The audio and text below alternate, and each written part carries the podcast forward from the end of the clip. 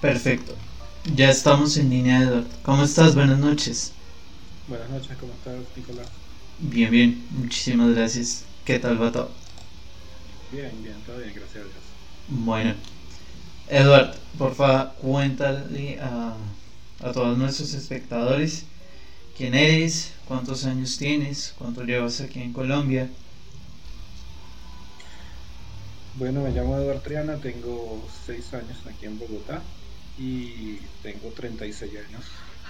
Eh, soy hijo de colombianos, pero nací en Venezuela y viví toda mi vida en Venezuela, hasta ahora que vengo a migrar aquí a Colombia. Vale, Eduardo. Em, me dices que tienes... ¿Qué haces tú, Eduardo? Actualmente, ¿qué estás haciendo? ¿Cómo? ¿A qué te dedicas?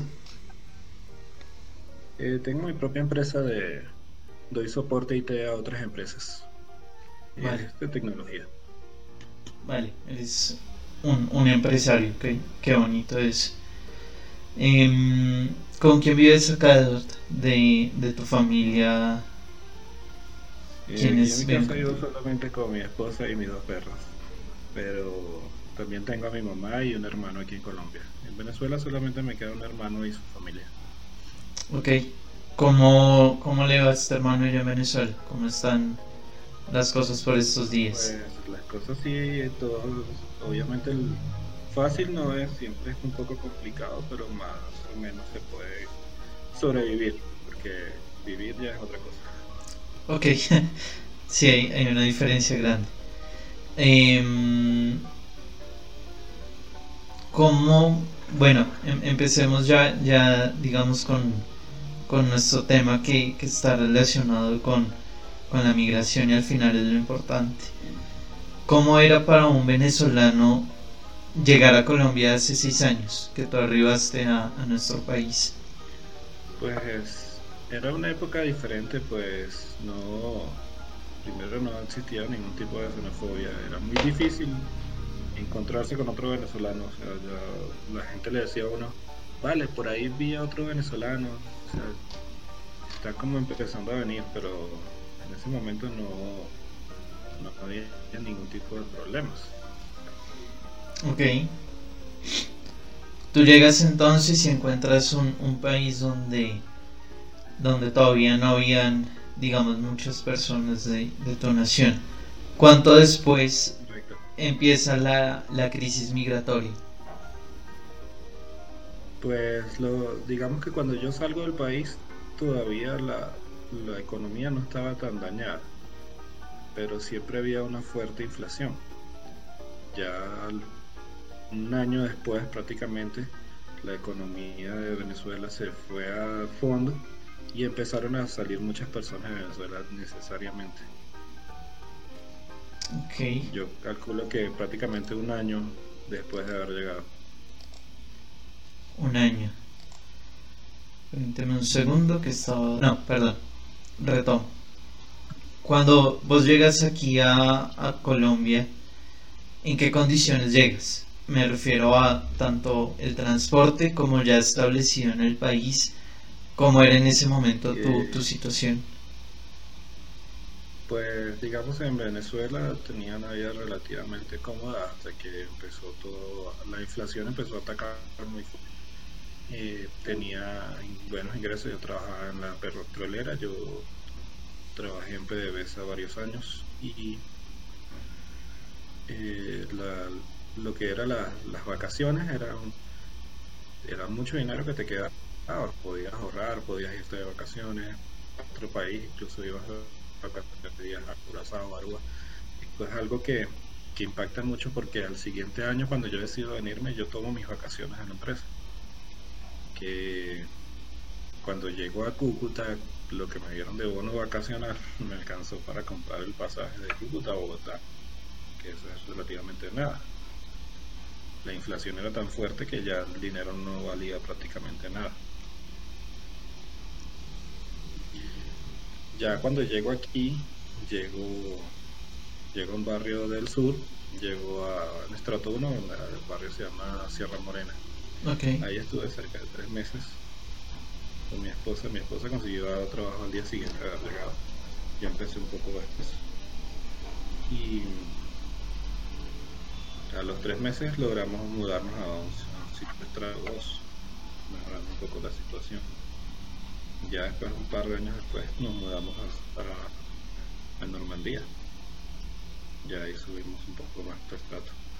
Pero siempre es bastante fuerte el cambio, cambio brusco, porque en Venezuela la mayoría de las personas realmente, aunque no lo crean, vivíamos bien, teníamos ciertas comodidades que aquí son muy complicadas de tener.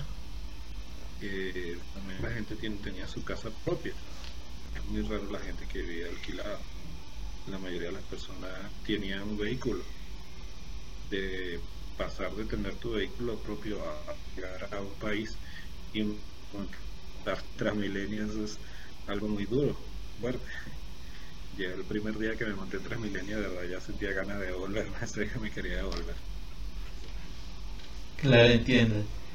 ¿Llegas a, Colombia donde algún familiar, había alguien acá o, fuiste el primero en, embarcarte? Pues.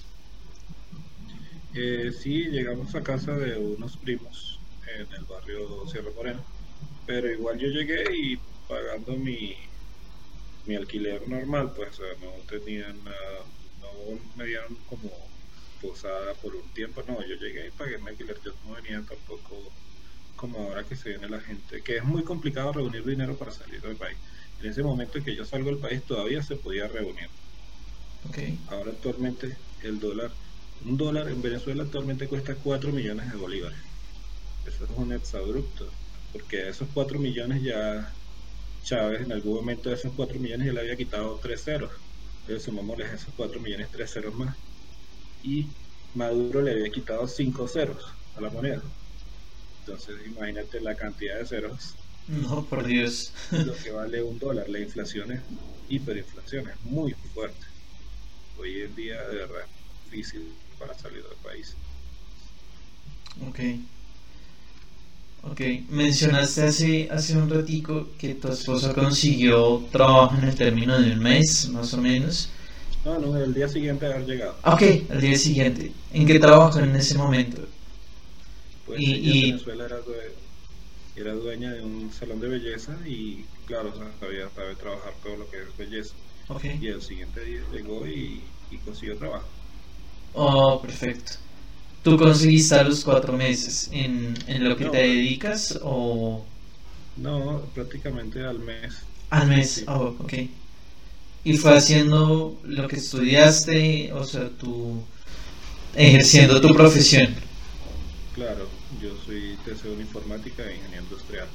Entonces sí, prácticamente empecé al, al mes en una empresa de informática y ahí conseguí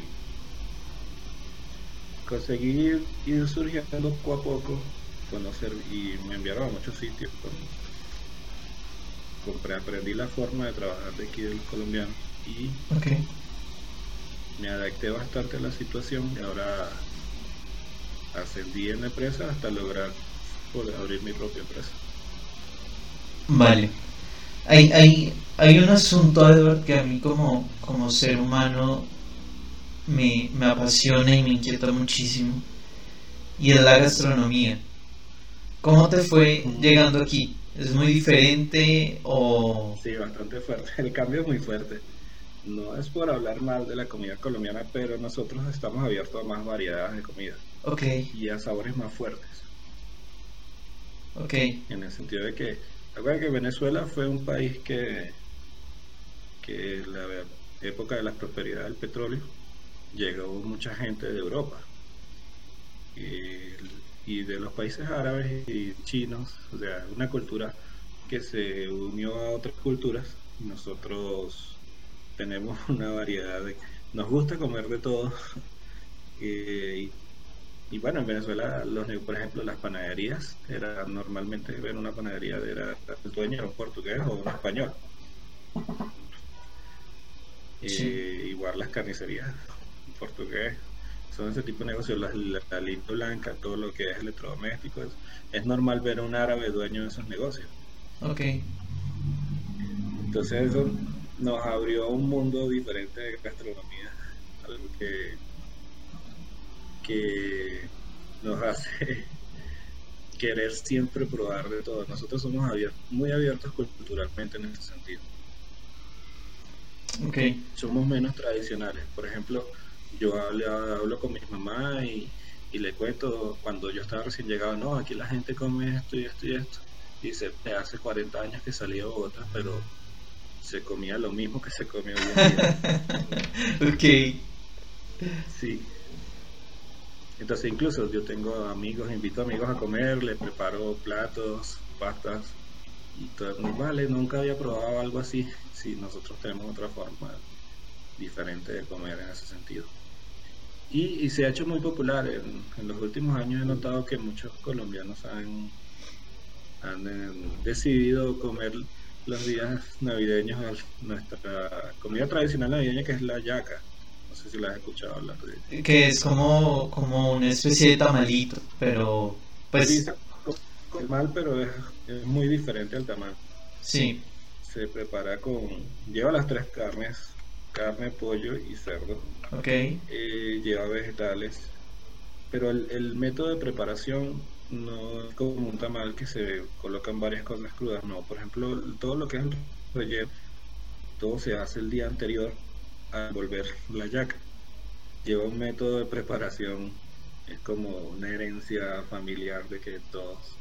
O sea, un venezolano que no sepa usar la yaca es como si no fuera venezolano, la verdad. Te entiendo. Debe ser sabrosísimo entonces, porque si, digamos que con, con un día de, de, la comida coger sustancia debe ser una locura. Correcto. Sí, lo que es el guiso, le llamamos el guiso. El guiso se prepara el día anterior y se deja reposar toda la noche. Oh, vale. Y el siguiente día en la mañana se usa para, para rellenar la, la, yaca. Mira, se ve increíble, la verdad. tendrás que pasarnos la receta, por favor, Edward. Vale. que, que, cuando prepare vengas a comer. Allá caigo con un par más, te lo aseguro. Listo. Eh, ¿qué, ¿Qué otro cambio brusco sentiste al llegar acá respecto a la cultura, que, es, digamos, lo, lo, lo, que concierne a la cocina. ¿Qué, ¿Qué, otro cambio hubo por ahí? No, digamos que la, el cambio de, de emocional, emocional es bastante fuerte, ya que uno no, aquí la gente, uno los ve como, como te digo, son, no es por hablar mal, pero es como que la gente solo piensa y las cosas que tiene que hacer y se olvida de lo que es la recreación, lo que es compartir tiempo en pareja. Hay muchas cosas que, no, que son muy diferentes en nuestra cultura. Ejemplo, es muy difícil que una persona tenga que levantarse a las 4 de la mañana, tomar dos horas de transporte público para poder llegar a su trabajo y llegar a las 8 de la mañana. Ya a las 8 de la mañana tienes 4 horas despierto y todavía te faltan otras 8 para terminar el turno. De esas otras ocho te faltan dos horas más para poder regresar a tu casa. total, hablando de prácticamente son, ¿qué te digo? 14 horas al día que pasas en la calle. Es demasiado tiempo. Dame un minutito. Ya más adelantico hago la la pregunta que estás planteando. Gracias. Dígame. No, no, ibas continúa con, con lo que venías diciendo. Sí, entonces, claro, uno entiende que las personas no sean tan extrovertidas o sean comunicativas como o alegres como somos los venezolanos, pues nosotros somos personas muy echadoras de broma. Sí. Somos personas que nos gusta estar alegres siempre y uno comprende porque es verdad que es un ritmo de vida muy difícil y es más que todo por el tráfico que se maneja en Bogotá porque en otras ciudades de Venezuela también tenemos ciudades grandes y no nos pasan este tipo de cosas porque la vialidad es muy distinta ok ¿Horario laboral el mismo? ¿Ocho horas en Venezuela o cómo funciona ese tema? Sí, ocho horas en Venezuela también, pero también noto que allá es muy importante, las horas extras son muy bien pagadas. Ok. Bueno, en, en su tiempo, cuando Venezuela tenía una buena economía, eran muy bien pagadas. Porque, y aparte de que fueran horas extras, si eran horas extras nocturnas, valían mucho más. Aquí no. Aquí trabajas o trabajas, o si no quieres no trabajas y otro lo hace. Sí, más o menos. Simplemente. Si no quieres, bueno, siempre habrá otro que lo haga. Ok. ¿Has podido, eh, eh, me voy por este ladito, saltándome a, a otras preguntas de pronto? ¿Ha sido fácil en tu empresa eh, incluir esta cultura que mencionas de, de horas extras bien pagas, de, de pronto tener a tu empleado en buenas condiciones? ¿Priorizas en algún momento que puedan llegar fácil a tu empresa o, o a que a la gente le da igual? como como lo has visto tú ya como empresario? No, yo, yo creo que yo trato de, de enseñarle a la gente que tiene un valor, que ellos valen, y como ellos valen, también tienen derecho a seguir. Ok, Entonces, por ejemplo, yo, yo lo que hago mucho es que, claro, las horas extras se, se pagan, tienen un, un valor extra, obviamente, pero digamos que a los, me- al- a los que tienen mejores servicios durante el mes yo les doy les, les doy algún tipo de motivación, un regalo, paseo. Por ejemplo, el mes pasado invité a todo el personal, los llevé a- al parque Jaime Duque. ok, Invité a todos, los- con todo pago, los, los llevé, estuvieron allá todo el día, comida, todo. Y bueno, y de regreso y esta noche descansaron todos. ok, qué bonito. Sí, que cada vez que uno, o sea, lo ideal es que tener un personal que esté conforme, conforme y contento para que ellos den más valor al trabajo, ¿sí me entiendes? Vale, nos preguntan por acá si puedes responder, claro. Preguntan por aquí en el chat que cuántos empleados tiene tu empresa. Actualmente tengo seis empleados. Seis empleados. Vale. Tengo capacidad para otros cuatro más que estoy esperando que empiecen pronto. Vale, perfecto.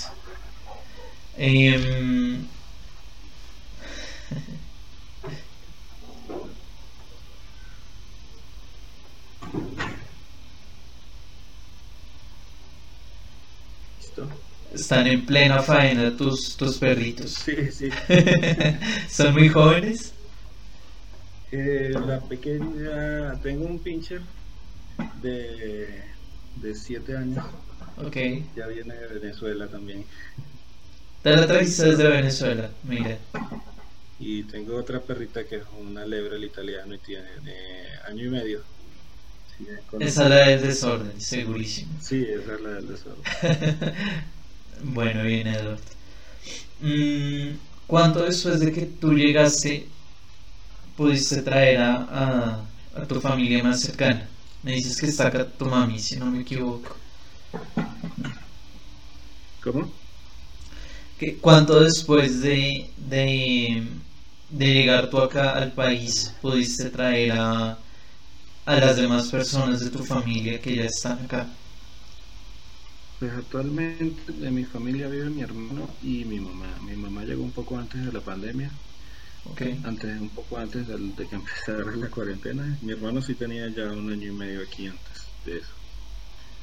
Y, por ejemplo, mi cuñado llegó prácticamente a los ocho meses de de que nosotros llegáramos aquí.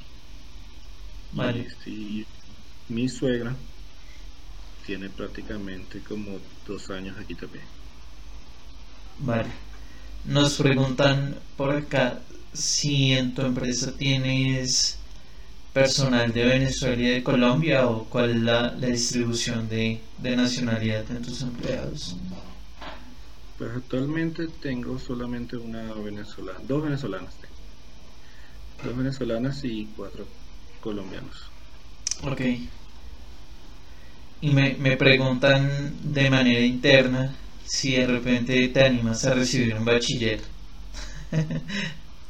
Sí, claro, pero lo importante es que sepa hablar inglés, porque trabajamos con soportes de empresas en otros países también. Oh, te entiendo. Perfecto. ¿Fue fácil crear empresa en Colombia, Edward? ¿O te pusieron mucho pereque? No, la verdad aquí es bastante práctico, o sea, claro, teniendo un abogado que te vaya dando las guías necesarias, pero sí, no, es, bastante rápido el proceso, la verdad. Pues ya, ya había tenido empresas en Venezuela y, y sí es como un poco como complicado allá en ese sentido. Pero aquí sí es un proceso más automatizado. Vale, perfecto. Bueno, Edward, cuéntame cómo, cómo ha sido tu experiencia con con el tema que nos atañe hoy, con la xenofobia. ¿Has, ¿Te has enfrentado a eso? ¿Tu familia de repente? ¿O no mucho?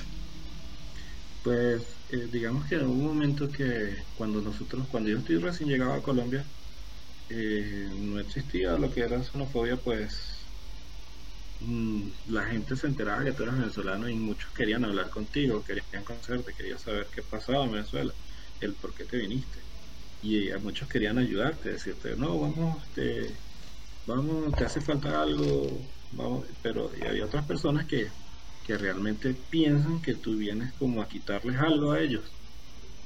Entonces siempre está como un equilibrio ahí, como hay personas que no, hay personas que sí.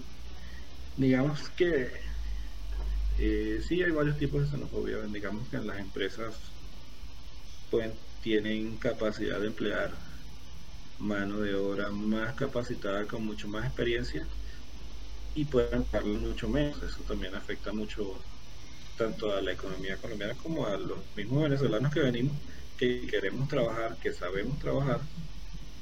Es algo que, que nos afecta mucho porque con mucha más experiencia te pueden pagar hasta la mitad de lo que podría ganar un colombiano con tu mismo título. Okay.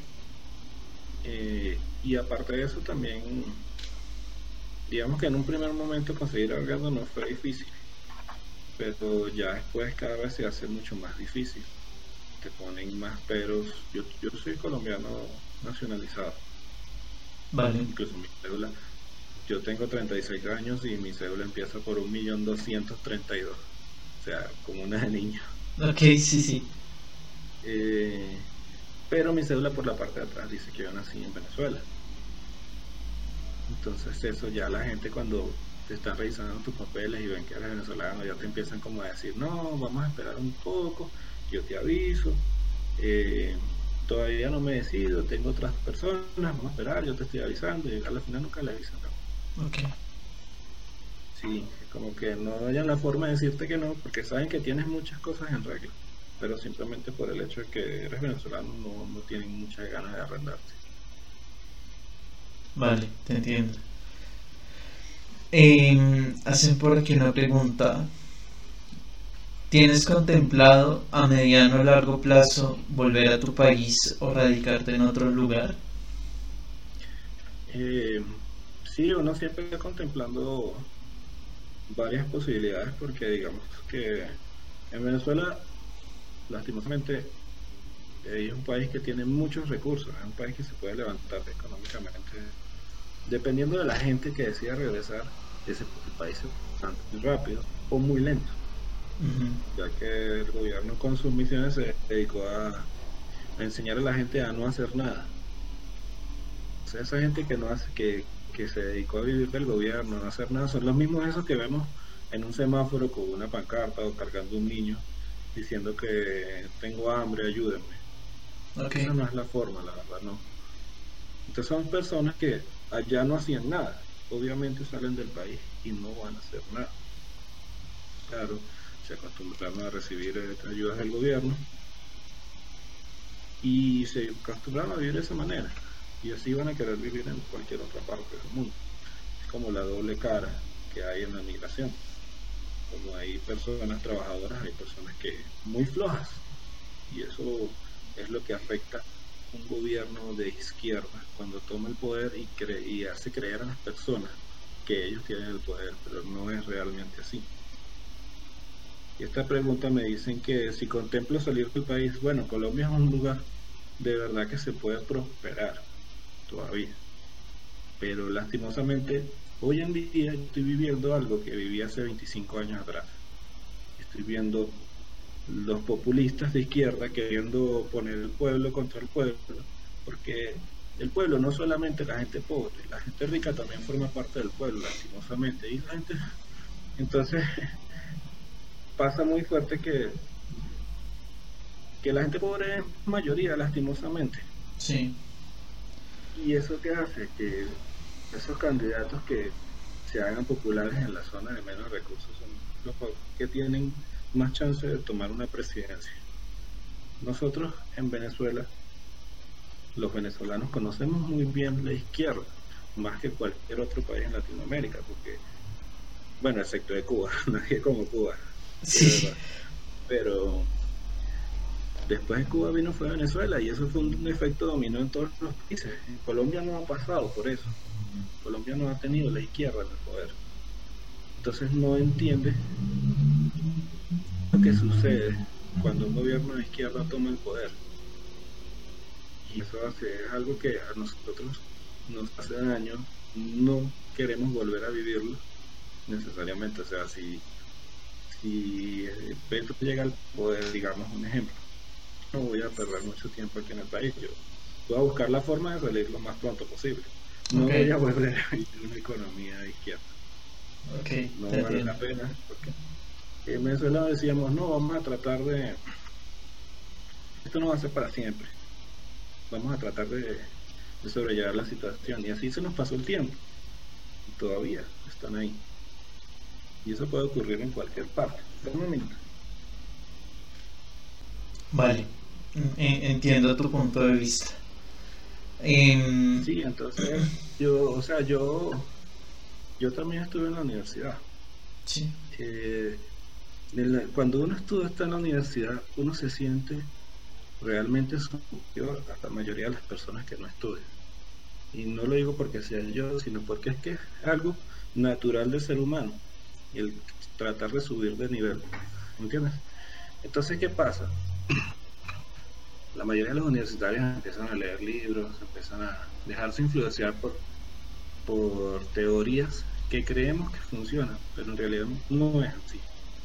Entonces, lo que yo siempre he dicho es algo que el estudiante le gusta la izquierda mientras es estudiante.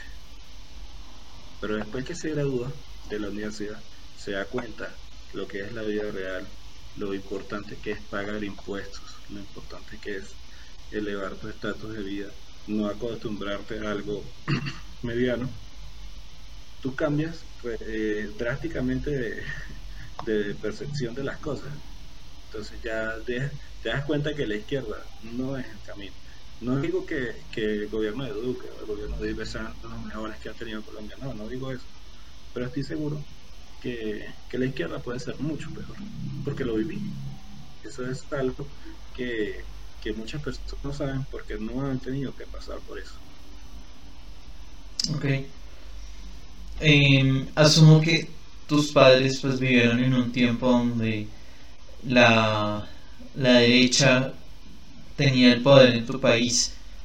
¿Qué tan diferente era?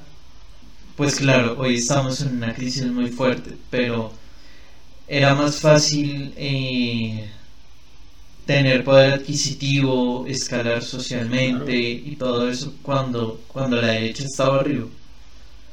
Sí, claro, bastante. Digamos que la gente nos pasa mucho que, que la ignorancia no es excusa, por decirlo de una forma, porque en Venezuela siempre hubo posibilidades de muchas cosas, más que mucha gente se acostumbraba a solamente tener lo necesario. Okay. Como falta de ambición pero Venezuela siempre fue un país que tuvo fronteras abiertas para muchos otros países. Era muy fácil viajar. Eh, teníamos un dólar que antes que llegara Chávez al poder costaba 430 bolívares.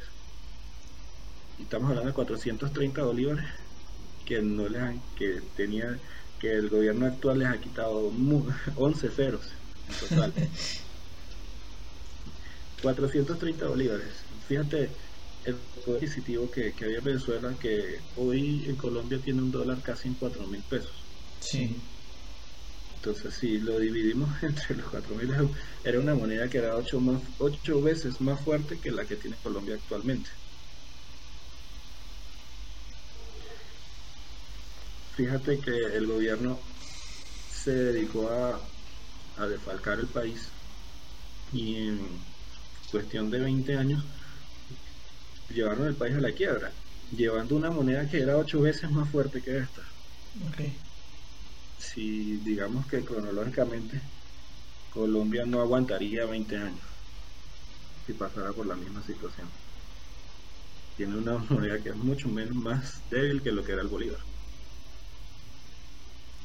No sé si aquí una pregunta de Eduardo Luz Maga 2021. Desde tu perspectiva, ¿por qué no prospera el movimiento que propone Guaidó? Lo que pasa es que Guaidó trata de hacer todo de una forma más política. Y lastimosamente, sí, tiene mucho apoyo extranjero, tiene mucho apoyo interno, pero está, hay que darse cuenta que no se está peleando contra un gobierno, se está peleando contra una dictadura. Es una dictadura que maneja todos los poderes en el país, maneja toda la, todo lo que es la, la seguridad, maneja todos los poderes militares, maneja todo. Entonces, claro, él puede proponer, hacer, pero mientras lastimosamente una dictadura no cae por con votos. Y eso pasa aquí ni, en Venezuela ni en ninguna parte del mundo. En todas partes que, se han, que han caído las dictaduras ha sido por una guerra interna. Y eso es lo que él está evitando. No quiere tener como ese cargo de conciencia de llevar a tantas personas a la muerte, porque no, no va a ser algo tan, tan fácil así. Ok, entiendo. Cuando... es algo muy difícil, verdad. Ese movimiento va a ser muy difícil de que prospere, lastimosamente. Vale. Cuando estábamos hablando, Edward, eh, hace unos días, me mencionabas algo que, que llamó un montón mi atención y fue el modo gradual en que, por decirlo de algún modo, selectivamente fue saliendo la gente de tu país. Sí. ¿Cómo fue esto? Cuéntame un poco. Pues, las personas que tenían más dinero, los ricos del país, fueron los primeros que salieron del país o enviaron a fuera del país mientras ellos seguían viendo cómo podían tener la vida que llevaban pues claro, cuando salen los hijos los ricos se van a mejores sitios de la de otras partes del mundo, no tienen no necesariamente vinieron a Colombia, sí vinieron muchos, pero la mayoría se fueron a Estados Unidos.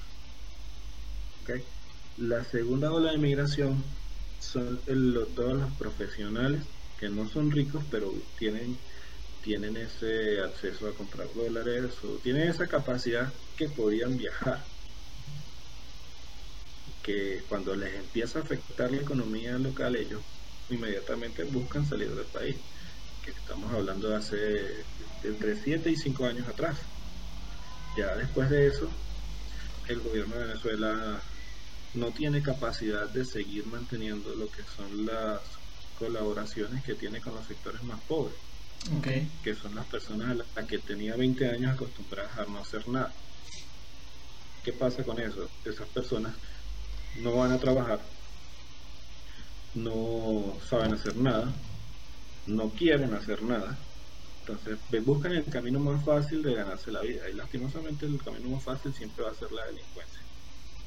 Entonces, ¿qué pasa?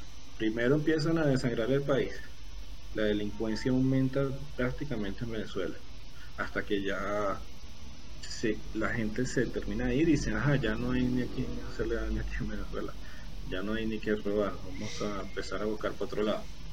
Y lastimosa sí, lastimosamente sí, hay que aceptarlo. Ha salido mucha delincuencia de Venezuela, que ha afectado a muchos países de Latinoamérica, pero como ha afectado la delincuencia en muchos países también, han cometido el error de no actuar drásticamente contra la delincuencia venezolana, como en el caso de la policía colombiana, que el proceso para deportar a un delincuente a Venezuela es un proceso muy largo. ¿Y qué pasa? que agarran a un delincuente venezolano robando, llega, no tiene documentos, no tiene cómo hacer un expediente, entonces dicen, no, para esta persona deportarla voy a tardar tanto tiempo, voy a tener que durar 12 horas en un proceso que no quiero hacer. No, digamos que mañana lo soltamos.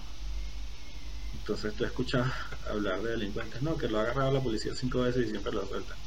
Pero ¿por qué? Eso es un error, es gravísimo. Siendo un policía, ¿cómo puedes cargar ese cargo, de, tener ese cargo de conciencia de que pudiste haber hecho algo antes de que esa persona salir y hiciera daño a otra? pudiendo ser hasta familiar tuyo, ¿sí me entiendes?